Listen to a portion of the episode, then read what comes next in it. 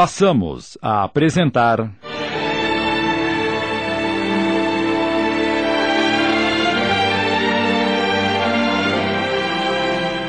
Nosso Lar. Obra ditada pelo espírito André Luiz, psicografada por Chico Xavier. Adaptação de Sidney Carbone.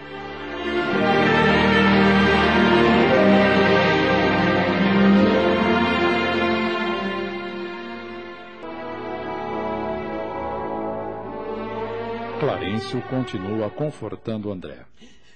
Quanto mais utilize o verbo por dilatar considerações dolorosas no círculo da personalidade, mais duros se tornarão os laços que o prendem a lembranças mesquinhas. O mesmo pai que vela por sua pessoa, oferecendo-lhe teto generoso nesta casa, atenderá aos seus parentes terrestres. Devemos ter nosso agrupamento familiar como sagrada construção, mas sem esquecer que nossas famílias são seções da família universal, sob a direção divina. Estaremos a seu lado para resolver dificuldades presentes e estruturar projetos do futuro. Mas não dispomos do tempo para voltar às zonas estéreis de lamentação.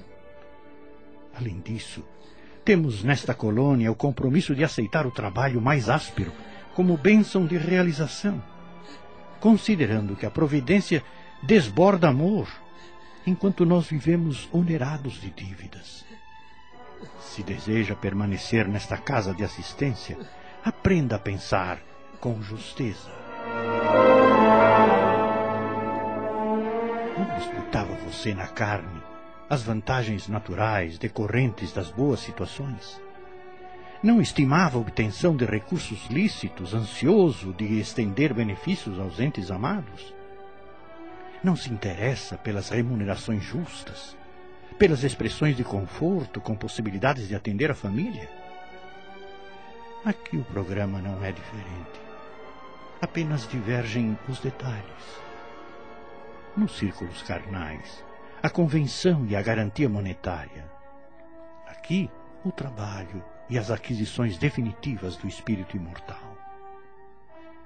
Dor para nós significa a possibilidade de enriquecer a alma. A luta constitui caminho para a divina realização. Compreendeu a diferença? As almas débeis, ante o serviço, deitam-se para se queixarem aos que passam. As fortes, porém, recebem o serviço como patrimônio sagrado, na movimentação do qual se preparam a caminho da perfeição. Ninguém lhe condena a saudade justa, nem pretende estancar sua fonte de sentimentos sublimes. Acresce notar, todavia, que o pranto de desesperação não edifica o bem. Se ama em verdade a família terrena, é preciso bom ânimo para lhe ser útil.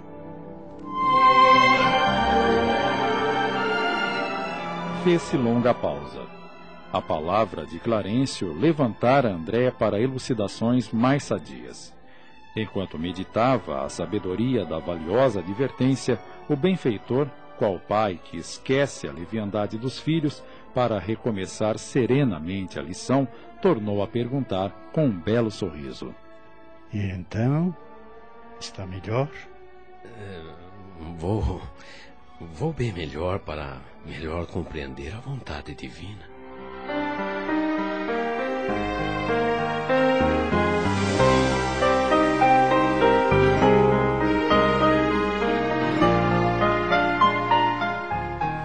repetiram-se as visitas periódicas de Clarencio e a atenção diária de Lísias a André. À medida que procurava habituar-se aos deveres novos, ele tinha sensações de desafogo que aliviavam seu coração. Diminuíram as dores e os impedimentos de locomoção fácil. Notava, porém, que há recordações mais fortes dos fenômenos físicos lhe voltavam a angústia, o receio do desconhecido, a mágoa da inadaptação. Apesar de tudo, encontrava mais segurança dentro de si.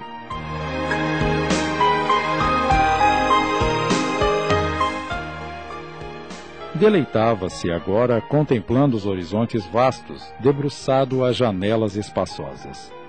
Impressionavam-no, sobretudo, os aspectos da natureza. Quase tudo melhorada cópia da terra, cores mais harmônicas, substâncias mais delicadas. Forrava-se o solo de vegetação, grandes árvores, pomares fartos e jardins deliciosos. Todos os departamentos apareciam cultivados com esmero. A pequena distância alteavam-se graciosos edifícios. Alinhavam-se a espaço regulares, exibindo formas diversas. Nenhum sem flores à entrada, destacando-se algumas casinhas encantadoras cercada por muros de era, onde rosas diferentes desabrochavam, aqui e ali, adornando o verde de cambiantes variados. Aves de plumagens polícromas cruzavam os ares e de quando em quando pousavam agrupadas nas torres muito alvas a se erguerem retilíneas, lembrando lírios gigantescos rumo ao céu.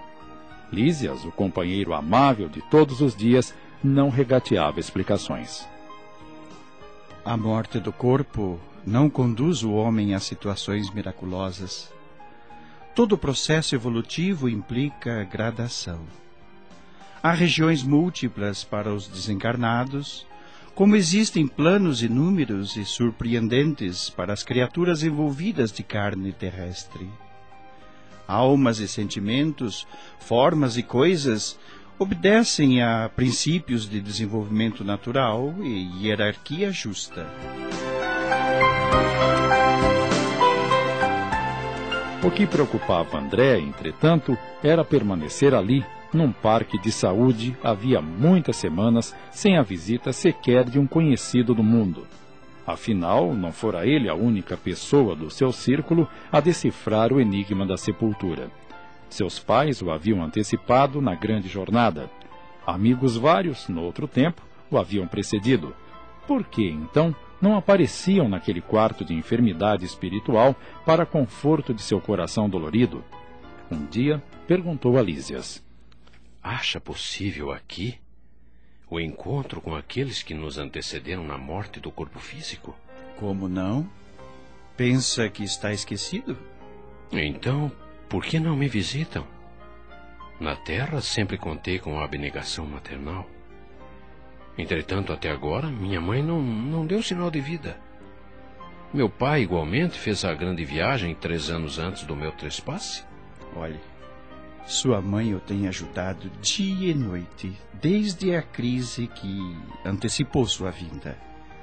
Quando se acamou para abandonar o casulo terrestre, duplicou-se o interesse maternal a seu respeito. Talvez não saiba ainda que sua permanência nas esferas inferiores durou mais de oito anos consecutivos. Ela jamais desanimou intercedeu muitas vezes em nosso lar a seu favor. Rogou os bons ofícios de Clarencio, que começou a visitá-lo frequentemente, até que o médico da terra, vaidoso, se afastasse um tanto, a fim de seguir o filho dos céus. Compreendeu? E onde está minha mãe? Se me é permitido, quero vê-la, abraçá-la ajoelhar-me a seus pés. Não vive em nosso lar. Habita esferas mais altas, onde trabalha não somente por você, mas virá vê-lo, por certo, antes mesmo do que pensa. Quando alguém deseja algo ardentemente, já se encontra a caminho da realização. Então, desejarei com todas as minhas forças. Ela virá. Ela virá. Convém não esquecer, contudo, que a realização nobre exige três requisitos fundamentais. Primeiro, desejar. Segundo, saber desejar. E terceiro, merecer.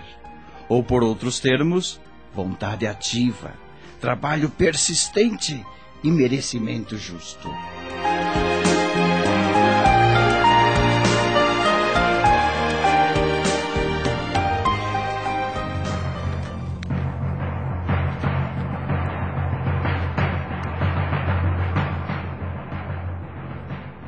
Decorridas algumas semanas de tratamento ativo, André sai, pela primeira vez, em companhia de Lísias. Impressionou o espetáculo das ruas, vastas avenidas enfeitadas de árvores frondosas, ar puro, atmosfera de profunda tranquilidade espiritual. Não havia, porém, qualquer sinal de inércia ou de ociosidade, porque as vias públicas estavam repletas, entidades numerosas iam e vinham. Estamos no local do Ministério do Auxílio. Tudo o que vemos, edifícios, casas residenciais, representa instituições e abrigos adequados à tarefa de nossa jurisdição. Orientadores, operários e outros serviçais na missão residem aqui. Nesta zona atende-se doentes, ouvem-se rogativas, selecionam-se as preces, preparam-se reencarnações terrenas, organizam-se turmas de socorro aos habitantes do umbral ou aos que choram na terra, estudam-se soluções para todos os processos que se prendem ao sofrimento. Há então em nosso lar um Ministério do Auxílio? Estamos apresentando. Nosso Lar. Voltamos a apresentar.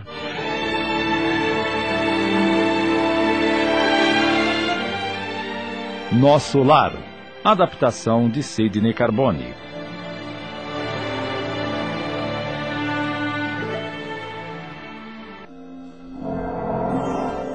Sim. Nossos serviços são distribuídos numa organização que se aperfeiçoa dia a dia, sob a orientação dos que nos presidem os destinos. Você não tem visto nos atos da prece nosso governador espiritual cercado de 72 colaboradores? Pois são os ministros de nosso lar. A colônia, que é essencialmente de trabalho e realização, divide-se em seis ministérios, orientados cada um por doze ministros. Temos os ministérios da regeneração, do auxílio, da comunicação, do esclarecimento, da elevação e da união divina. Os quatro primeiros nos aproximam das esferas terrestres.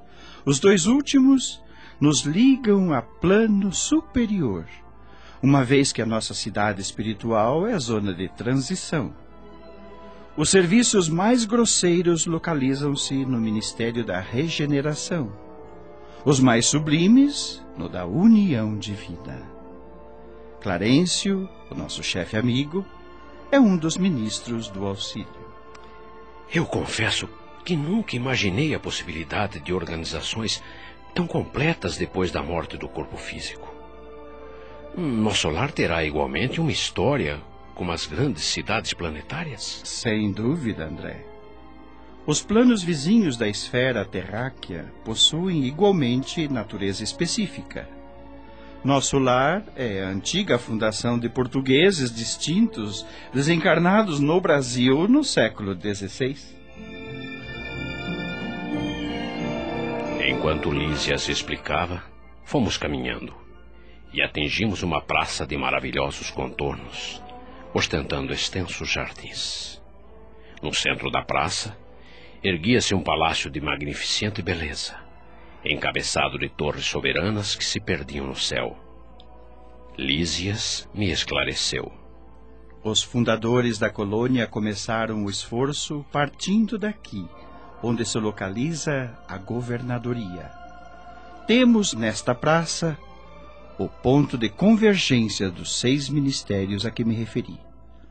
Todos começam da governadoria, estendendo-se em forma triangular. Olhe, ali vive o nosso abnegado orientador. Nos trabalhos administrativos, utiliza ele a colaboração de três mil funcionários. Entretanto, é ele o trabalhador mais infatigável e mais fiel que todos nós reunidos. Os ministros costumam excursionar noutras esferas, renovando energias e valorizando conhecimentos. Nós, outros, gozamos entretenimentos habituais, mas o governador nunca dispõe de tempo para isso. Faz questão que descansemos, obriga-nos a férias periódicas, ao passo que ele mesmo quase nunca repousa. A glória dele é o serviço perene.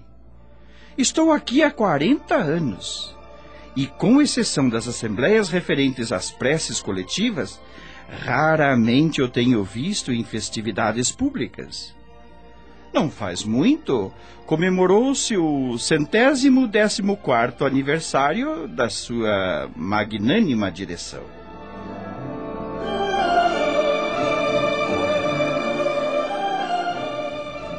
Dado ao meu interesse crescente por tudo o que se relacionava com nosso lar, Lísias me convidou. Vamos ao grande reservatório da colônia.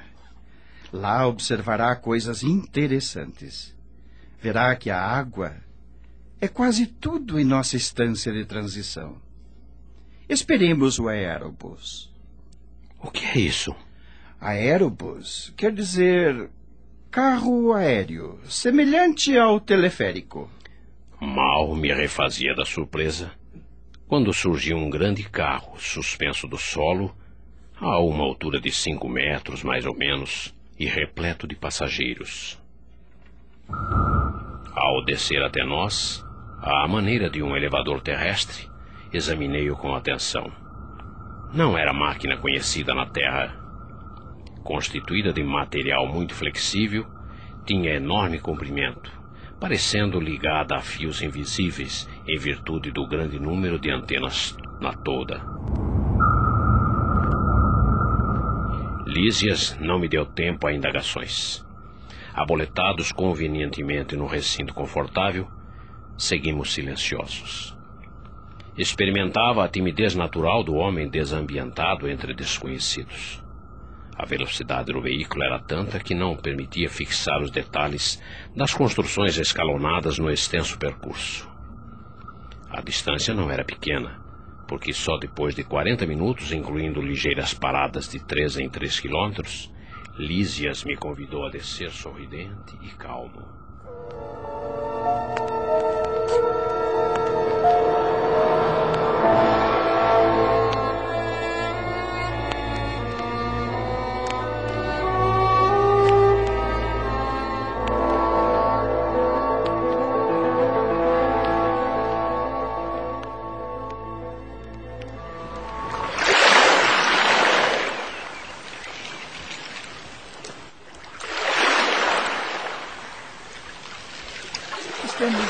Das águas.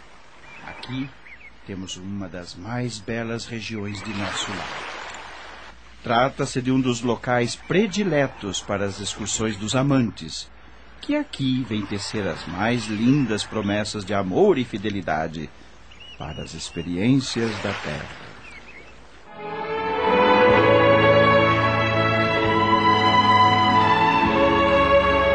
Gostaríamos de salientar um trecho das palavras do companheiro Lísias a André Luiz num determinado momento. Diz ele: A morte do corpo não conduz o homem a situações miraculosas. Todo processo evolutivo implica gradação. Há regiões múltiplas para os desencarnados, como existem planos inúmeros e surpreendentes para as criaturas envolvidas de carne terrestre. Almas e sentimentos, formas e coisas obedecem a princípios de desenvolvimento natural e hierarquia justa. Fecha aspas. Analisemos essa afirmação.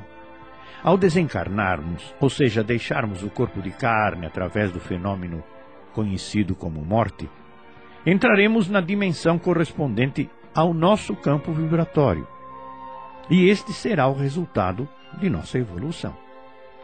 Como espíritos que somos encarnados na Terra, não estamos todos no mesmo nível. Assim, quando voltamos para o plano do espírito, não vamos nos encontrar com todos os conhecidos, pelo menos não imediatamente. Pudemos entender esse fato no relato de André Luiz, que depois de oito anos de permanência no plano chamado umbral, onde permanecem almas em desequilíbrio íntimo, vivendo dramas pessoais, foi levado para a colônia Nosso Lar, onde são recolhidos aqueles que iniciam o processo de recuperação dos próprios sentimentos, mas estão ainda muito longe de espíritos mais adiantados. Daí André Luiz não ter encontrado seus pais e outros familiares, embora tenha sido informado que sua mãe o visitara muitas vezes, sem que ele o percebesse.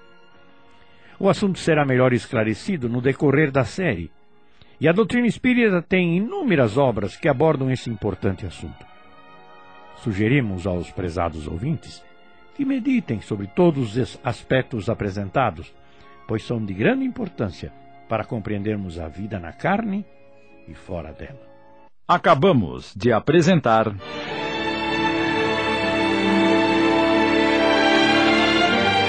Nosso Lar, obra ditada pelo espírito André Luiz, psicografada por Chico Xavier, adaptação de Sidney Carbone.